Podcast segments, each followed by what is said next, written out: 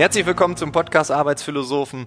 Wir befinden uns im Themenschwerpunkt Lernen zu lernen. Und heute wird es so ein bisschen würziger. Heute wird es vielleicht ein bisschen kontroverser. Wir haben Frank Sonder zu Gast. Er ist Unternehmer, Redner, Berater. Und mit ihm rede ich über diese Fortschrittsillusion. So bezeichnet er das, was da draußen stattfindet. Frank ist skeptisch, er ist hochgradig skeptisch, wenn wir darüber reden, dass sich wirklich etwas verändert, egal ob in der Welt, in den Organisationen oder bei uns als Individuum. Wir wollen dazulernen, aber eigentlich verändern wir gar nichts. Und wenn dann nur oberflächlich. Es ist meiner Meinung nach ein sehr spannendes Gespräch, eine sehr spannende Perspektive und gibt diesem Themenschwerpunkt nochmal einen etwas anderen Twist. Eine neue Perspektive, die gibt es auch mit unserem heutigen Werbepartner, den darf ich kurz vorab noch vorstellen. Das ist nämlich die App Good News. Good News hat sich zur Aufgabe gesetzt, täglich gute Nachrichten zu präsentieren. Ich meine, das kennen wir alle. Wir lesen, egal ob online oder in der Zeitung, Nachrichten und die sind meistens ziemlich mies. Es gibt Unfälle, Anschläge, Börsencrashs, der Trainer deiner Lieblingsmannschaft wird entlassen wir haben ein Stück weit ein verzerrtes Bild auf unsere Welt. Wir sind gebiased, wie man sagt. Alles scheint schlecht, alles scheint brutal zu sein. Und Good News hat sich jetzt das Ziel gesetzt, jeden Tag die guten Nachrichten in unser Leben zu pressen. Und das geht ganz einfach mit der App. Man kann sich diese runterladen im App Store deines Betriebssystems und innerhalb von drei Minuten hat man einen schönen Überblick, welche tolle Meldungen es da draußen gibt, die wahrscheinlich in einer herkömmlichen Zeitung auf Seite 7 gelandet wären mit einem kleinen Absatz. Und wenn man in drei Minuten alles durchgelesen hat, dann kann man natürlich noch tiefer eintauchen, man kann sich dann die ursprünglichen Artikel näher anschauen. Alle Links dazu sind in den Shownotes verlinkt. Ich wünsche dir jetzt ganz viel Spaß mit dem Gespräch und Frank Sonntag. Das heißt, du bist in der Bubble ja seit vielen, vielen Jahren unterwegs. Ähm, ja, kann man so sagen. Das heißt, du arbeitest sehr viel mit Menschen ähm, und ähm, wir haben im Vorgespräch auch darüber gesprochen, dass sich alles verändert. So, wenn du das Wort Change hörst oder Veränderung, was fühlst du da, was siehst du da, ähm, was hat sich verändert in all den Jahren? Naja, so die kurze Antwort wäre, ich kann es nicht mehr hören, ähm, weil ich meine, es ist ja allgemein bekannt sozusagen, dass Veränderung immer stattfindet. Ja, also das es hat immer Veränderungen gegeben, da, darüber zu reden, äh, lohnt schon gar nicht mehr, weil das ist so logisch.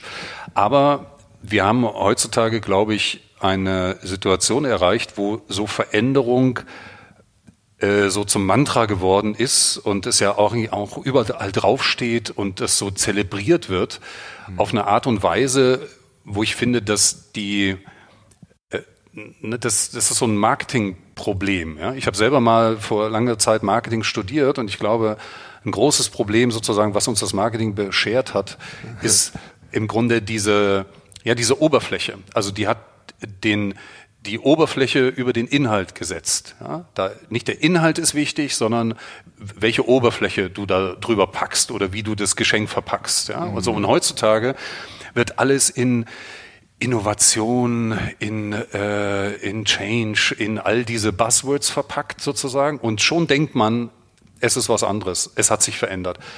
Aber in Wirklichkeit hat sich es überhaupt nicht verändert. Und ich bin, das muss ich auf, ausdrücklich dazu sagen, ich bin grundsätzlich ein Optimist, was alles anbelangt. Ich bin, würde ich auch sagen, so ein Tech-Optimist. Also ich glaube auch, dass Technologie uns helfen kann und helfen wird, Klammer auf, hoffentlich, Klammer zu.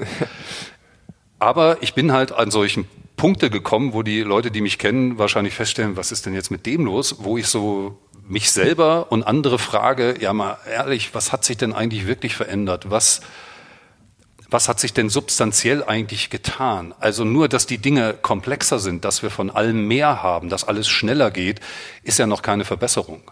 Ja, nee. Das da, da, hat, da hat sich nichts getan, dass wir heutzutage so viele verschiedene Autos, Lieblingsbeispiel natürlich aktuell, kaufen können beispielsweise. Ist das besser? Ist das Fortschritt? Hat sich da wirklich was zum Positiven verändert? Mhm. Und wenn du dir anschaust, was sich in den letzten 50 Jahren, sage ich mal, oder wir können es sogar noch kürzer fassen, 20, 30 Jahren verändert hat, dann ist das vor allem hin zum Negativen. Ne? Also wir, wenn ich mal so 50, 52 Jahre um genau gehen zurückgehe, wo ich geboren wurde, also ich bin noch nicht 52, aber, aber ähm, Club of Rome, äh, Gründung, ja, was hat sich seitdem geändert? Viel zum Negativen. Also wir sehen das alles, es hat sich viel verändert, aber in die völlig falsche Richtung. Mhm. So, und das heißt, wir müssen dieses gesamte Thema Veränderung, müsste man mal wieder diesen Change Managern entreißen und mal wieder neu drüber nachdenken. Weil natürlich ist Veränderung da, natürlich passiert die, natürlich kann man die gestalten und moderieren, aber so wie es jetzt gerade passiert, ist es, glaube ich, äh, in eine falsche Richtung und äh, das soll nicht pessimistisch klingen, obwohl es so klingt. Ja. ja. ja, genau. Also du, du behauptest jetzt, wir heben dieses Change, diese Veränderung auf ein Podest, gucken es uns alle an und sagen, ja, guck mal, wir haben es doch hier. Hm. Wir zeigen drauf, wir haben Change Manager, wir haben die Beratungsagentur hier, ne, wir holen die beiden Franks ab und an mal zu Vorträgen hier rein, ähm, aber an sich verändert sich nichts.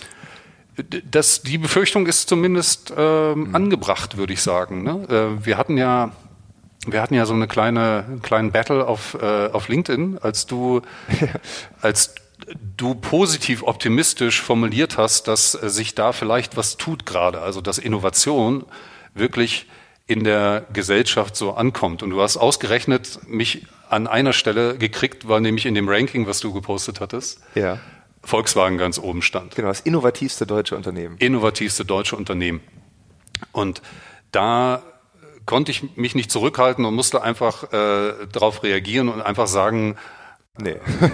nein. Erstens, was Volkswagen anbelangt, nein. Und zweitens, die Frage stellen, ob wir da nicht einer eine ganz großen äh, Fortschritts- oder Innovationsillusion unterliegen. Also das heißt, dieses mhm. Gefühl haben, da tut sich wahnsinnig viel, obwohl sich halt eben gar nichts getan hat. Ich meine, was ich gerade schon sagte, äh, dass alles komplexer geworden ist und von allem mehr da ist, das ist das Verdienst des Kapitalismus, aber ist das unbedingt besser? Also vor allem dieses, dieses Mehr von allem und wir wissen, äh, keine Ahnung, 70 Prozent der, der Innovation im Food-Bereich beispielsweise sind Flops. Ja, da wird Geld für irgendwas ausgegeben. Da investieren Menschen Lebens- und Arbeitszeit und Kreativität darin, so ein Produkt zu entwickeln und das auf den Markt zu bringen und zu vermarkten und in die Regale und nach zwei Monaten ist Schluss. Ist, ist das Fortschritt? Kann es eigentlich nicht sein. Ja? Und was auf der anderen Seite auch so eine Illusion sein kann, was, was ich sehr gefährlich finde, ist, dass wir, dass wir vor allem, die über sowas reden jetzt hier, einen Eindruck gewinnen, dass sich da wirklich etwas verändert, aber in Wirklichkeit die Mechanismen dahinter sich nicht verändern. Nicht umsonst äh, haben wir, wie wir gerade vor ein, zwei Wochen gehört haben, äh, die meisten Neuzulassungen von Autos in Deutschland, die es je gegeben hat. Die meisten SUVs äh, zum ersten Mal, ne, äh, glaube die, wie war das, die meisten neu zugelassenen Autos sind SUVs. Ich frage mich immer noch, wie, wie man mit so einem Wort, was ja eigentlich schon so negativ besetzt ist, werben kann. Aber kann das nicht einfach so ein Zeichen dafür sein, dass wir einerseits glauben, dass sich da sehr viel zum Positiven verändert, hm. das aber in Wirklichkeit gar nicht tut? Dass die Mechanismen, die da im Hintergrund funktionieren, rein klassisch kapitalistisch sind äh, und die Unternehmen jetzt zwar überall so so ein Handbuch für digitale Transformation in der Schublade haben, sagen, hey, alles easy. Und ich weiß das aus konkreten Beispielen auch aus der Automobilindustrie, wo sich da tatsächlich nichts wirklich tut. Dann kommt nämlich plötzlich diese, Mensch, was ist eigentlich unser Kerngeschäft? Ah, Autos verkaufen. So, also verkaufen wir Autos. Und was ist das dann mit dieser Mobilität und Infrastruktur? Ja, was, was, was ist das? Ich meine, guck dich auf den Straßen von Berlin hier um. E-Scooter, Scooter, Fahrräder, Carsharing, äh, was auch immer. Ist das Fortschritt, der da steht? Die Grundidee von Sharing, das wäre Fortschritt. Hm. Also Dinge teilen. Die Städte zuzupflastern mit Fahrrädern, die keiner mehr braucht, mit mit Wettbewerb, der da entsteht zwischen den E-Scooter-Betreibern. Wie viel haben wir mittlerweile hier? Sechs, glaube ich. Also ich habe irgendwann aufgehört zu zählen. Sechs verschiedene E-Scooter-Anbieter. Und über E-Scooter müssen wir nicht weiter reden. Das ist ein anderes leidiges Thema. Aber da wissen wir doch jetzt schon, da bleiben nur zwei übrig, wenn überhaupt. Ja, der erste hat sich schon So. vom Markt gezogen. Ja. Ja, und, und die anderen, was, äh, was hat das gebracht sozusagen, die Investments in, in diese Dinge? Hat, hat das irgendwas besser gemacht, außer mehr Müll produziert, außer ähm, im Grunde äh, Probleme sozusagen äh, geschaffen quasi. Ne? Wir kennen alle die, oder vielleicht doch nicht alle, diese Bilder aus China, wo die diese, äh, diese Massen von Leihfahrrädern irgendwie auf endlosen äh, Feldern rumliegen, ne, wo man so mit der Drohne rüberfliegen kann. Ist das Fortschritt? Eindeutig nein. Ähm, Fortschritt muss ein Ziel haben. Hat das ein Ziel? Nein. Das hat das Ziel, sozusagen mehr Geld weiterhin für die Industrie zu verdienen, um diese Mechanismen weiter zu bedienen. Es gibt ein wunderbares äh, Buch äh, von einem deutschen Wirtschaftsökonomen, das heißt Gekaufte Zeit. Das habe ich vor ein paar Jahren, fiel mir das in die Hände im Urlaub. Und der beschreibt da, dass wir im Grunde seit den 1970er Jahren quasi wir, also das heißt Politik und Wirtschaft, also die Gesellschaft, auch sich Zeit erkaufen, um darüber hinwegzutäuschen, dass dieses, äh, dieses, äh, dieses Mantra von, von mehr und Wachstum und Einkommenszuwächse nicht mehr funktioniert. Seit den 70er Jahren. Hat man gerade mal eben schon, ne? vor 50 Jahren. Es funktioniert nicht mehr. Erst hat man es mit Inflation, dann mit Staatsverschuldung und aktuell mit Privatverschuldung. Versucht man darüber hinwegzutäuschen. Kein Wunder, dass Konsum erste Bürgerpflicht ist heutzutage. Ja? Das heißt, ich meine, Black Friday, Cyber Monday, wir erleben es jetzt gerade. Das ist erste Bürgerpflicht, ja. Das ist noch wichtiger als wählen gehen. Das sind eigentlich die zwei Entscheidungen, die wir ja nur treffen können. Irgendwie, wen wählen wir und was kaufen wir? So, das ist unsere, äh, un- unsere Aufgabe als Menschen. Wollen wir darauf reduziert sein? Ist, wollen wir darauf reduziert sein, nur unser Haken irgendwo bei einer Partei zu machen? Oder eben noch wichtiger äh, im Grunde, so dramatisch das ist, äh, zu entscheiden, was wir wo shoppen gehen? Ja, diese, Am Ende des Monats muss die Kohle weg sein.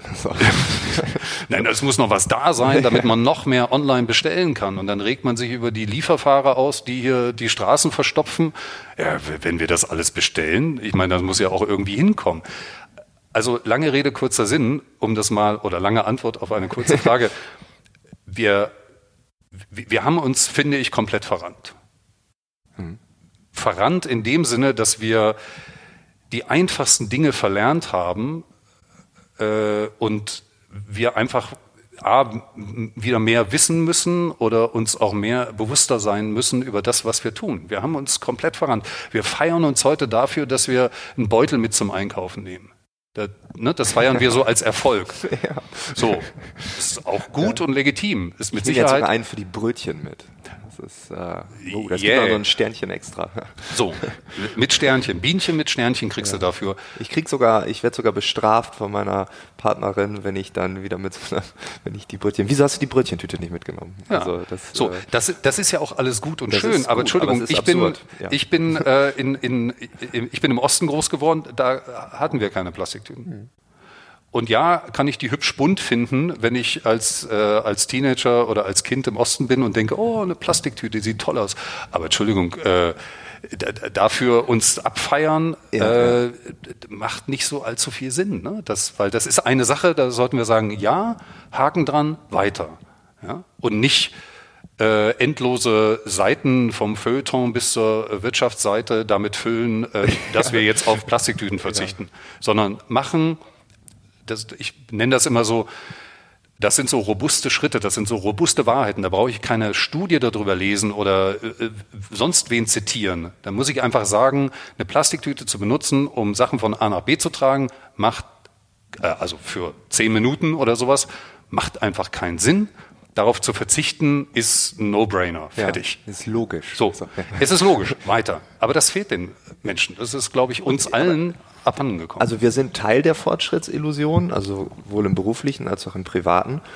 Und das Absurde, was ich jetzt, also das bringt es eigentlich ganz gut auf den Punkt. Es ist ja absurd, dass wir dann mit diesen kleinen Dingen uns ja irgendwie auch schützen. Ich bin doch ein guter Mensch. Ich tue doch was für die Umwelt. Ähm, und gleichzeitig sind das ja so viele Dinge, dass ich doch nicht alles mache und dann fliege ich äh, wieder im Winter nach Asien oder nach Südamerika, mhm. aber ich hole doch die Brötchen in der Brötchentüte. Ja, ich, ich sage immer, äh, wenn, ich, wenn ich einen Vortrag zu diesem Thema halte und das heißt, äh, also die heißen so, wenn man keine Ahnung hat, einfach mal Fresse halten. Oder die, die englische, die englische Version hat was mit äh, einem Weinglas halten zu tun. Aber das, das hat so, das hat so damit zu tun, dass dass ich dann auch sozusagen darüber rede und dann stehen die Leute am Ende da oder wenn sie Fragen stellen, sagen die, ja, was soll man denn machen? Was soll man denn machen? Und dann sage ich, mach irgendwas. Mach einfach irgendwas. Also Menschen haben auch das Bewusstsein verloren und du fragtest auch nach, nach Bildung oder sowas. Das Bewusstseinsbildung ist mal ein entscheidender Punkt. Also sich mhm. bewusst machen, welche Folgen das hat. Also wo kommt das Zeug her, was ich kaufe und konsumiere mhm. und wo geht es hin? Also ob das mein Smartphone ist, wie es produziert wird oder wie es irgendwo in Afrika äh, auf Müllhalden landet, wo die armen Kinder da äh, im Müll rumstochern, um noch ähm, noch, noch ein paar verwertbare Ressourcen rauszufinden oder wo das Fleisch herkommt und so weiter. Sich einfach darüber Gedanken zu machen, ist ein, ist ein ganz wesentlicher Punkt. Und, und wir haben halt, ich meine, mittlerweile hoffentlich nicht mehr so, seitdem man gemerkt hat, hey, man kann auf die Straße gehen und da tut sich auch was. Ja.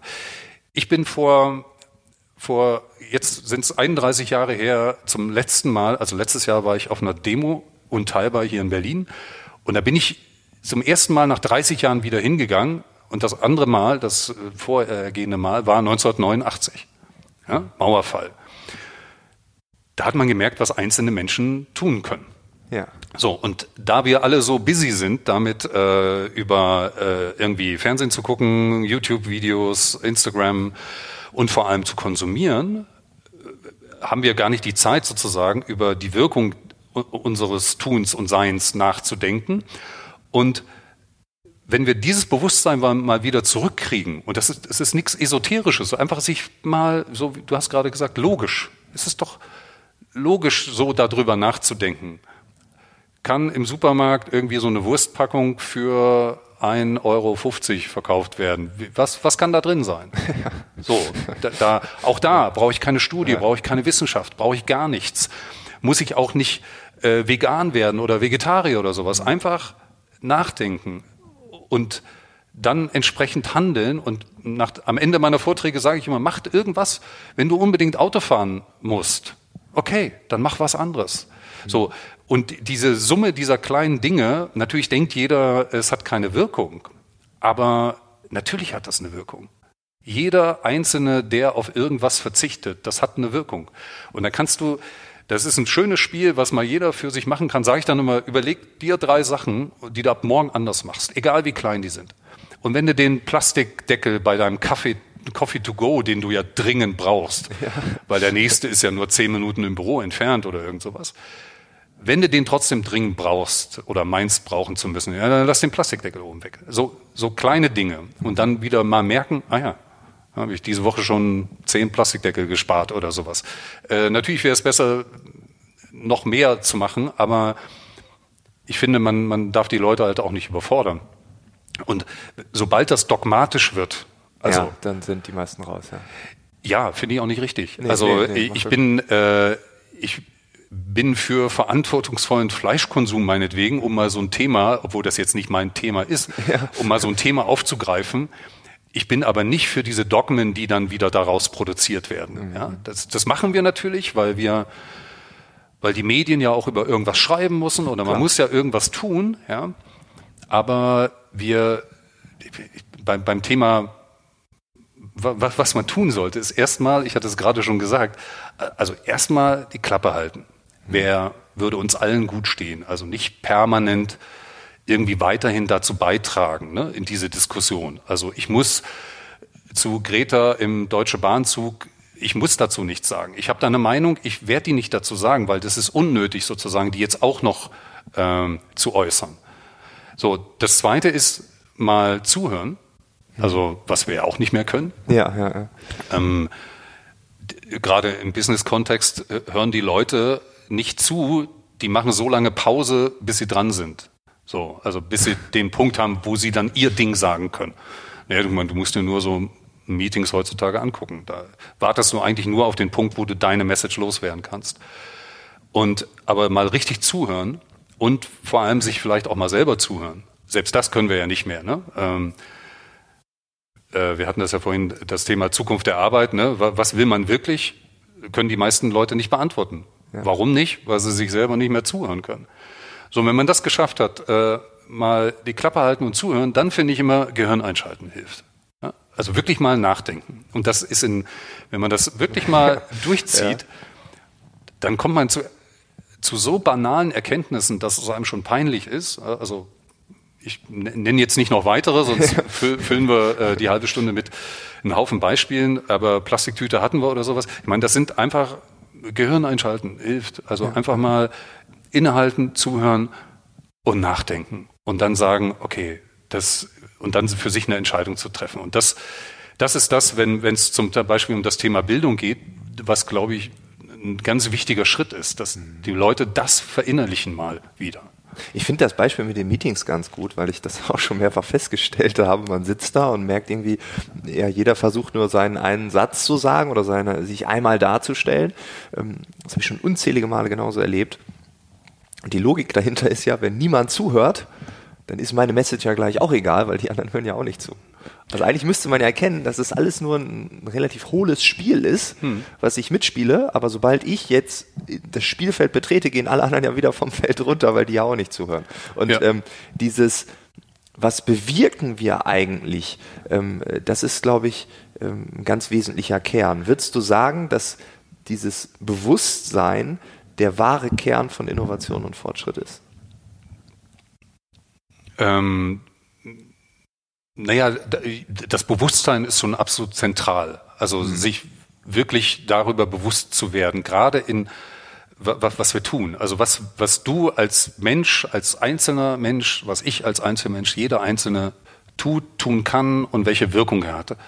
Und das Bewusstsein dafür, dass das eine Wirkung hat, was wir tun, das ist, glaube ich, ein ganz wichtiger Punkt. Und mhm. der ist natürlich einer, der, der vielen anderen nicht gefällt. Ja? Also das heißt, ich, da muss man keine, keine, keine kruden Theorien bemühen, aber natürlich Menschen, die beschäftigt sind, damit äh, über Shopping für Weihnachten nachzudenken oder irgend sowas, ja, die sind halt beschäftigt damit. Ja. Das heißt, unsere Aufmerksamkeit ist ja einigermaßen beschränkt und die Angebote sind in den letzten 10, 20 Jahren immens gewachsen. Ja, ne? explodiert, ja. So, einfach da mal, da mal Lücken zu lassen und nachzudenken, ja, welche Wirkung das hat, was ich tue. Ja, in, an je, alles, was wir tun, hat eine Wirkung. Also, und deswegen ist es ja Bewusstsein. Mhm. Und auch da finde ich beispielsweise, ne, wir, bei Bewusstsein denkt man immer, ich hatte vorhin so esoterisch, äh, Entschuldigung für diese F Simplifizierung quasi, aber dann weiß jeder, was gemeint ist. Ähm, das ist genauso was Dogmatisches, was genauso wenig hilfreich ist. Jedes Dogma was ich dann sozusagen als so muss es sein ausrufe, ist eigentlich grundsätzlich gefährlich. Ist zwar gut für eine kleine Gruppe von Leuten, aber mhm. äh, damit schließt du so viele andere aus. Was wir ja mal schaffen müssen, ist sozusagen nicht, nicht weiter Grüppchen und Blasen oder sonst irgendwas zu bilden, sondern alle mit einzubeziehen. So, und dann muss ich halt auch äh, den akzeptieren, der noch äh, ein Auto fahren will oder mhm. muss, mhm. meint zu müssen, was auch immer. Und ja, deswegen fängt das, fängt das mit Bewusstsein an und hat natürlich dann auch viel damit zu tun, wie wir, ja, wie wir die kommenden Generationen erziehen, beispielsweise. Ne? Das, wenn man sich vorstellt, dass heute, äh, also meine zwei jüngsten Kinder gehen noch zur Schule, Grundschule und Gymnasium, was da so gemacht wird, also kommt mir sehr bekannt vor. Dass mir das sehr bekannt vorkommt, ist, ist eine absolut negative Message quasi, weil es sollte mir nicht mehr bekannt vorkommen, was ja. sie da machen. Und wenn ich sehe, wie viel, wie viel, wie viel Interesse da ist, sozusagen bei, bei Kindern wirklich was zu lernen, was auszuprobieren, was ich für Gespräche mit meinen Kindern führen kann, ähm, dann ist das aber nichts, was so in der, in der Schule stattfindet. Ja, also das heißt, das musste einmal von außen nach innen oder nee, von innen nach außen krempeln sozusagen, dass sich da dass sich da tatsächlich mal was ändert, was wir momentan nicht tun. Und Bildung ist ja nur etwas, was langfristig wirkt. Ne? Also das, die Veränderungen, die wir vor zehn Jahren da gemacht haben, die, die, die merken wir jetzt. Ja? Mhm. Also das ist ja deswegen auch der zentrale Anfangspunkt, an dem man ansetzen muss, weil er eben eine längere äh, Zeit braucht sozusagen, um wirkungsvoll zu werden. Ne? Also bis die Kinder, die jetzt äh, 11, 12, 13 sind, ne, die ne, in zehn Jahren sozusagen sind die langsam so in einer Position, wo sie was bewirken können. Wobei man ja jetzt sagen muss, äh, jetzt bewirken sie ja jetzt schon mit 16 Jahren oder 17 Jahren was, wo im Übrigen das Gleiche zutrifft, was ich vorhin gesagt habe. Einfach mal Klappe halten, mal ganz sich zurücknehmen und sich diese Fragen gefallen lassen. Denn auch da, ohne, äh, ohne Wenn und Aber, ist die großen Fehlentwicklungen gab und gibt es halt äh, jetzt und in den letzten 20, 30 Jahren. Also das kannst du an jeder Statistik, kann man das absehen, äh, dass im Grunde diese Fehlentwicklungen da passiert sind. Also ähm, oder in den letzten 50 Jahren. Ne? Und dann sind wir wieder bei dieser Spanne von 50 oder 20, 30 Jahren, wo sich was fehlentwickelt hat. Und äh, ja, nicht nur, wie wir Wissen in der Wirtschaft oder in Umwelt und Gesellschaft, sondern eben auch zum Beispiel politisch offensichtlich. Ne? Also ich will keine Namen nennen, die kennt eh jeder. Äh, aber da, das ist ja auch eine Fehlentwicklung. Also stehen wir wirklich und dann vielleicht um kurz die die Schleife zu schließen zum Anfang zu der Frage nach Veränderung. Wir stehen wirklich an der Möglichkeit einer grundlegenden Veränderung. Aber es ist nur eine Möglichkeit. Mhm. Und, und das ist das, was mich gerade umtreibt und äh, mich so viele Fragen stellen lässt und mich nachdenken lässt, aber mich auch nachdenklich macht, ob wir denn das tatsächlich schaffen, dass solche Bewegungen, die jetzt gerade äh, in die Gänge kommen, quasi, ob die wirklich das Potenzial haben, diese, diese Machterhaltung quasi der etablierten Systeme aufzubrechen. Mhm. So, und das ist ein ganz großes Fragezeichen. Und wenn wir da als kreative Schneeflocken die Innovationsworkshops machen, wenn wir da nicht zu naiv sind, dann sollten wir jetzt aufmerksam werden und irgendwas tun. Auch da, was auch immer. Ne? Ja, Aber, ja. Und nicht mit unseren Design Thinking äh, Workshops etc. das noch Öl ins Feuer gießen. Wir, wir geben doch den Unternehmen mit diesen Innovationsworkshops das Gefühl, sie sind innovativ. Wenn ich, äh, oder selbst mit so einem Podcast beispielsweise. Ne? Wir, wir, wir reden über digitale Transformation, die beschäftigen sich nicht mehr. Wir, wir gießen noch Öl ins Feuer sozusagen und geben denen das Gefühl, ja, haben wir doch, haben wir doch jetzt äh, auf der Agenda. Einmal die Woche Arbeitsphilosophen, alles ist gut. genau, so, so, so ungefähr. Das, äh, das ähm, ist auch so. Also das, bei diesem Podcast, nur bei diesem Podcast. In, in dem Fall ist das natürlich klar. so in, äh, und in den 500 anderen quasi. Nein, aber wirklich, äh, da muss man da muss man auch äh, selbstkritisch hinterfragen. Also auch, ich meine, wir stehen beide auf Bühnen und halten Vorträge. Da muss man sich auch selbstkritisch fragen, okay, was ist mein Anteil daran? Dass Leute, die auf eine Republika gehen oder wo auch immer hin, das Gefühl haben, oh, jetzt habe ich was Innovatives gemacht. Nee, haben sie ja nicht. Die haben nur einem zugehört, der ich sage mal, wenn, wenn das keine Wirkung hat, dann sind wir, und da schließt sich der Kreis zu deinen, äh, deiner Herkunft, äh, dann sind wir Unterhalter, dann sind wir Entertainer. Ja. Wenn ich mich auf eine Bühne stelle und das, was ich sage, hat keine Wirkung bei den Leuten, so wo ich dann sage, macht drei, morgen drei Dinge anders. Wenn das diese Wirkung nicht hat, dann war ich nur Unterhalter. Hm. Alleinunterhalter. Also dann, dann war ich äh, Stand-up-Comedian, ne? Habe mich dann hingestellt, habe denen eine halbe Stunde schöne Zeit verschafft, ein paar lustige Poenten eingestreut und das war's. Mhm. Und, und so, so, kritisch muss man das betrachten. Und so ist der Design Thinking Workshop. Wir haben jahrelang mit einem Freund und seiner Beratungsfirma haben wir bei einer großen deutschen Bank äh, Design nicht, Thinking Workshops gemacht. Ja? Aber so. nicht die deutsche. Nein, Bank. Nicht, nee, ich werde es nicht sagen.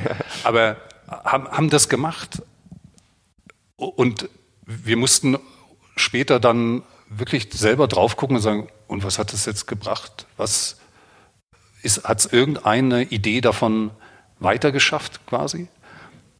Äh, zu, in, zu einem Minimum Viable Product oder zu einem Prototypen oder gibt es so eine App sogar schon? Äh, ist irgendeine Idee ein bisschen zum Fliegen gekommen? Und wir mussten leider feststellen, gar nichts. Nee. So. Das heißt, man kann das sozusagen als äh, im Unterhaltungsbudget dann verbuchen. Weil mehr ist es dann nicht. Dann ist es Unterhaltung gewesen. Also wenn es keine Wirkung hat, dann war es Unterhaltung. Dann ist das so wie äh, im Fernsehen irgendwas gucken. Ich habe gestern einen anderen äh, guten Podcast gehört. Da, da ging es so darum, dass wir äh, im Grunde die Werte in das Fiktive, ins Märchen verlagern.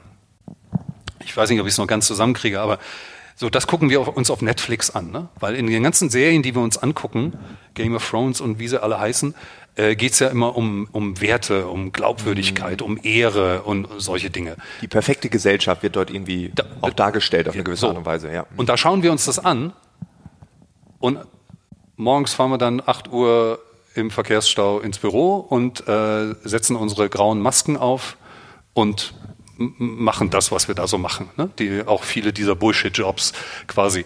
Äh, das heißt, das heißt, dieses, dieses Wertegerüst sozusagen, was dahinter steckt, das, das, haben wir gar nicht mehr. Das finden wir toll, wenn wir es irgendwo in einer, in einer Serie sehen, aber selber leben äh, können wir das gar nicht mehr, ja. weil wir ja, so wie du vorhin ja. sagtest, wir haben ja keine Zeit beschäftigt sozusagen. Ich muss ja, ich muss ja arbeiten, das nächste Meeting vorbereiten. Da, da habe ich natürlich keine Zeit, über Ruhm und Ehre nachzudenken. Ne? Und dann, da schließt sich dann der Kreis zu so einer Diskussion wie, was ja heutzutage die Unternehmen umtreibt, nämlich über Purpose nachzudenken. Ach, unser Tun sollte einen Sinn und Zweck haben. Ach, ne? ist, ist logisch, oder? Also nur Geld verdienen, äh, also jedes Individuum und auch eine Firma sollte ja Sinn und Zweck haben, oder? Und äh, auch das müssen wir uns mühsam wieder beibringen, weil wir total verlernt haben, dass das ein wichtiger Teil ist. Und ja, jetzt schreiben die meisten sich das dann irgendwie äh, als Mission Statement irgendwo hin. Das ist unser Purpose. Naja, wir wissen alle, naja, also das sind wenige gute Ausnahmen, die es da wahrscheinlich gibt.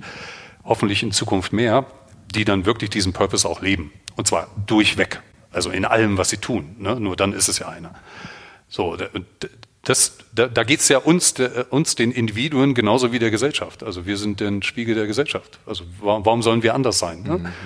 Und in diesem Sinne wäre es nur gut, wenn die Roboter uns die Arbeit abnehmen und wir mal wieder mehr Zeit haben, uns über sowas Gedanken machen äh, zu machen. Ich glaube, gerade den Punkt, was du gerade meintest, ne, wir schauen uns eine Serie an, dort wird, ähm, ich habe dieses Gefühl schon öfter gehabt, ja, so müsste es doch sein, ne, so könnte man doch die Welt verändern, so wie es bei Netflix ist. Und ich glaube, ich bin der festen Überzeugung, ähm, weil ich es bei mir teilweise schon gespürt habe, dass diese Serie ein Teil von mir wird. Also ich bin so verhaftet in diese Thematik. Ich beobachte dass ich träume teilweise nachts von einer Serie ähm, und kann es gar nicht abwarten, die nächste zu sehen. Und diese Werte, die dort gelebt werden, sind dann ja auch Teil von mir.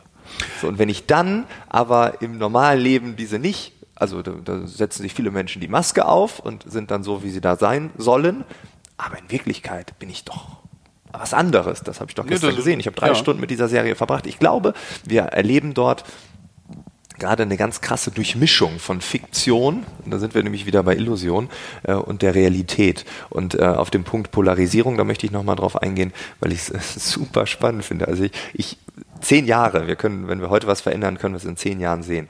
Ich bin gerade mega gespannt, äh, wie es wird, wenn Kinder in SUV-Haushalten äh, oder in Greta-Haushalten aufwachsen. Hm. Wenn Kinder in veganen Haushalten aufwachen, äh, aufwachsen oder in ähm, wir essen dreimal am Tag Fleisch Haushalten aufwachsen. Und diese dann in die Schule kommen und diese Grabenkämpfe, die Eltern heute durch die Polarisierung führen, dann auch auf dem Schulhof fortgeführt werden. Hm. Ich kann mir vorstellen, sein, dass dann Kinder mit sieben, acht Jahren anfangen, auf dem Schulhof sich zu streiten, weil das ist eine vegane Wurst und das ist eine richtige Salami. Hm. Und ähm, diese Polarisierung, ähm, das ist meine größte Sorge, den Raum dazwischen den nicht mehr zu füllen. Und da dann zu sagen, da hinten spielen die Veganer, da spielen die SUV-Leute und da hinten sind so, ja, die vom Land, die, die fahren kein SUV, aber die essen Fleisch und die sind so und die sind auch sowieso vom Land, Stadtland haben wir auch noch, die sind auch komisch. Und diese Zwischenräume nicht mehr zu füllen.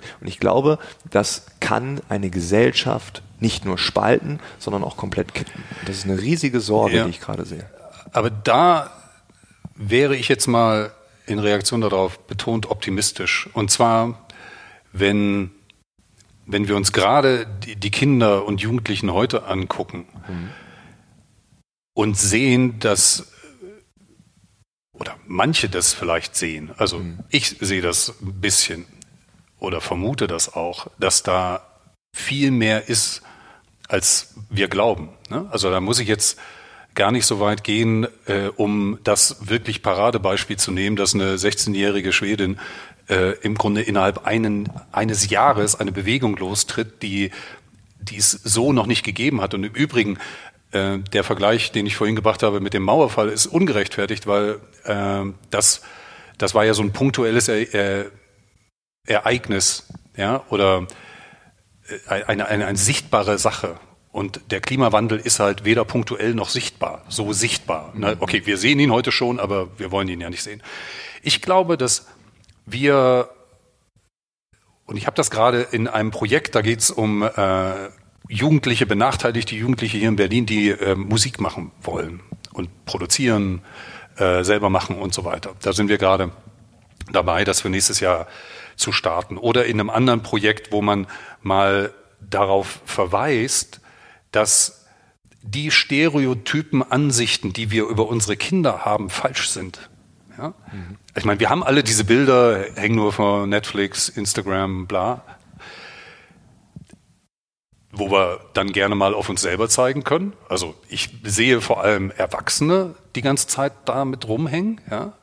Äh, bei, bei Kindern und Jugendlichen würde ich es ja noch verstehen. Also die, da ist die Faszination groß. Ne? Früher bei uns war es, waren es andere Technologien. Ich glaube oder meine große Hoffnung ist, dass tatsächlich die jungen Menschen, also die, äh, die heute 10, 11, 16, 18 sind, dass die vielleicht wirklich mal die Schnauze voll haben, uns die Stirn bieten und uns, wir uns Fragen gefallen lassen müssen. Mhm auf die, wenn wir, wenn wir schlau sind, nicht mit Abwehr reagieren oder mit Gegenargumentation. Ich reagiere auf solche Fragen, wenn die mir gestellt werden. Erstmal, dass ich sage, ja, mhm, stimmt. Mhm. Äh, stimmt leider. Ja? Also, ne, dass, dass da eine Generation heranwächst sozusagen, die sich dann von diesem SUV-Schema differenzieren kann, distanzieren kann. Und ja. die, die im Grunde Dinge lernen, die, und das ist, das ist dann jetzt sozusagen vielleicht auch ein bisschen zweckoptimistisch gedacht, aber die, die Fehler, die wir gemacht haben in den letzten Jahrzehnten, äh, nicht weitertragen wird. Ja? Und das heißt, dass die uns herausfordern. Und sie haben zum Glück einen Mechanismus gefunden, nämlich Streik, den wir nicht ignorieren können. Ja? Also den man, wir kennen ja andere Streiks ne? bei der BVG, äh, können wir auch nicht ignorieren. Ja? Und Schulstreik kann natürlich eine Gesellschaft auch nicht äh, dauerhaft hinnehmen und sagen, da gehen die Kinder halt nicht zur Schule. So, und da steckt, glaube ich, viel drin. Und meine Aussage war immer und ist auch heute noch, ich meine, wir können, das Beste, was wir tun können, ist denen nicht im Weg zu stehen. Also da sind wir wieder bei aber genau Klappe halten, aber nicht genau, im Weg stehen. Aber genau das passiert ja durch die Polarisierung. Und da habe ich Angst, dass Kinder ähm, halt jetzt schon und Kleinkinder, die extrem geprägt werden vom Haushalt, ähm, von den Eltern, dann schon in diese Polarisierung kommen und dass wir dann das, was das Tolle, was wir jetzt sehen bei den Jugendlichen, dass wir das sogar verlieren könnten. Das ist einfach nur eine Sorge bei mir. Darum bin ich so ein Gegner der Polarisierung. Gleichzeitig glaube ich aber auch, dass wir Polarisierung brauchen, um diese Themen überhaupt anzusprechen und zu den Fragen die du gerade äh, angesprochen hast. Äh, ich war beim TEDx-Event hier in Berlin und da war Pia Klemp, die hat einen sensationellen Vortrag gehalten, Standing Ovations, fünf Minuten lang, die Leute haben geweint, das war der Hammer. Ähm, und äh, sie hat das eigentlich ganz einfach verglichen. Sie hat gesagt, sie gehört zu der Generation, die die Großeltern gefragt hat, warum habt ihr denn damals nichts gemacht? Hm. Ihr habt es doch genau. gesehen, was passiert ja. ist. Äh, warum habt ihr nichts gemacht? Und sie sagte, wenn wir nichts machen, sind wir in der gleichen Position. Dann fragen nämlich unsere Kinder, und nicht unsere Enkelkinder, aber vielleicht auch die Enkelkinder, aber definitiv schon die Kinder, ähm, Mama, Papa, warum habt ihr nichts gemacht? Ja. Und äh, diesen Hang zur Revolution, zum Verändern, das ist auch meine große Hoffnung. Ähm, aber ich glaube, dass die Polarisierung, aber auch hier wieder so ein zweischneidiges äh, Schwert ist. Ne? Also wir haben zwei Seiten einer Medaille. Wir brauchen sie, um Themen aufmerksam zu machen, aber gleichzeitig spaltet sie auch. Und äh, da gibt es keine Antwort für. Mhm. Was wahrscheinlich helfen würde an der Stelle, ist die Tatsache, äh, dass wir, und das ist auch wieder so eine Bildungsfrage, äh, lernen, wie man miteinander umgeht, ne? was ja momentan ja, ja. auch in eine völlig falsche Richtung läuft. Ne? Also ne, Diskussionen im, im Netz, äh, die Hasstiraden gegen einzelne Leute und so weiter und so fort. Ähm, und dass man da eben auch äh, lernt, naja, also ich, ich sag mal so, so banale Dinge, ne, sozusagen, wie Konversation läuft, wie, wie man anständig mit anderen Menschen reden kann. Und auch das hat wieder mit dem, was ich vorhin gesagt habe, zu tun. Sich erstmal selber zurücknehmen, mal wirklich zuhören und, und dann wirklich drüber nachdenken und diese einfachen Dinge, sich in die Situation des anderen zu versetzen. Aber was alles, was unsere schnelllebige Gesellschaft und zumal digital heute triggert, ist ja eine sofortige, unmittelbare Reaktion. Ja? Also und, und dieses, ähm, da muss man nicht so weit gehen, das Entschleunigung zu nennen, aber einfach wirklich äh, sich zurücknehmen, eher ganz bewusst einfach mal nichts zu sagen. An ganz vielen Stellen einfach nichts zu sagen. Also wenn man keine Ahnung hat, einfach mal Klappe halten. Ja. Das, das ist ein so banaler wie richtiger Rat, weil ich kann, weil ich habe das auch äh, für mich so festgestellt, dass bestimmte Themen, da kann ich nichts dazu sagen. Mhm. Oder ich müsste dann sagen, pass auf, äh, frag mich das in einer Woche nochmal, dann beschäftige ich mich mal ein bisschen damit, lies mal, lese mal was darüber und dann kann ich was sagen. Aber diese, äh, das hat viel damit zu tun, den Menschen wieder den Umgang miteinander beizubringen und dann sind wir für, bei einem schönen anderen Thema, das ist dann so humanistische Bildung. Ja? Ich meine, und auch das muss man nicht so hochtrabend nennen. Es ist, wird ja gerne genommen, dass alles irgendwie hochtrabend kompliziert ausgedrückt wird. Humanistische Bildung ist das Simpelste überhaupt eigentlich. Ne? Wie man mit anderen umgeht, wie man möchte, dass andere mit einem selber umgehen. Das sind die, die einfachsten Dinge, die man eigentlich so drauf haben sollte und die wir aber eben auch verlernt haben. Ne? Also in diesem Wirrwarr, wo wir uns, wie ich vorhin schon sagte, eigentlich gnadenlos verrannt haben und jetzt äh, laut rumschreien, weil wir äh, das nicht zugeben wollen. Mhm. So und insofern wäre zugeben auch mal äh, ein guter Anfangspunkt sozusagen. Einfach zugeben, ja, das ist schlecht gelaufen, ja, da haben wir Fehler gemacht, weil damit fängt es dann an, was anders machen zu können. Ja, oder wie der Herr Schrader mal sagte, ein Verhandlungsprofi, äh, auf die Frage, kann man den, äh, wie er den Israel-Palästina-Konflikt lösen würde, sagte er, es gibt eine Grundbedingung bei jeder Verhandlung, die Geschichte spielt in der zukünftigen Verhandlung keine Rolle mehr. Ja. Also wenn wir Fehler gemacht haben, sagen wir ja, es wurden Fehler gemacht und jetzt starten wir neu.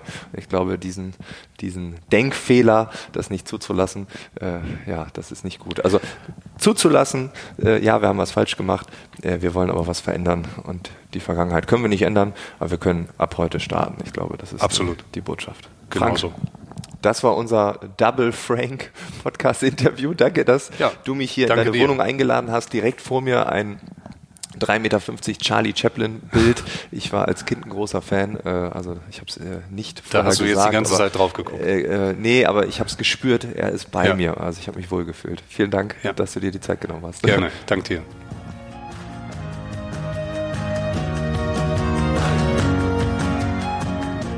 Das war das Gespräch mit Frank Sonder.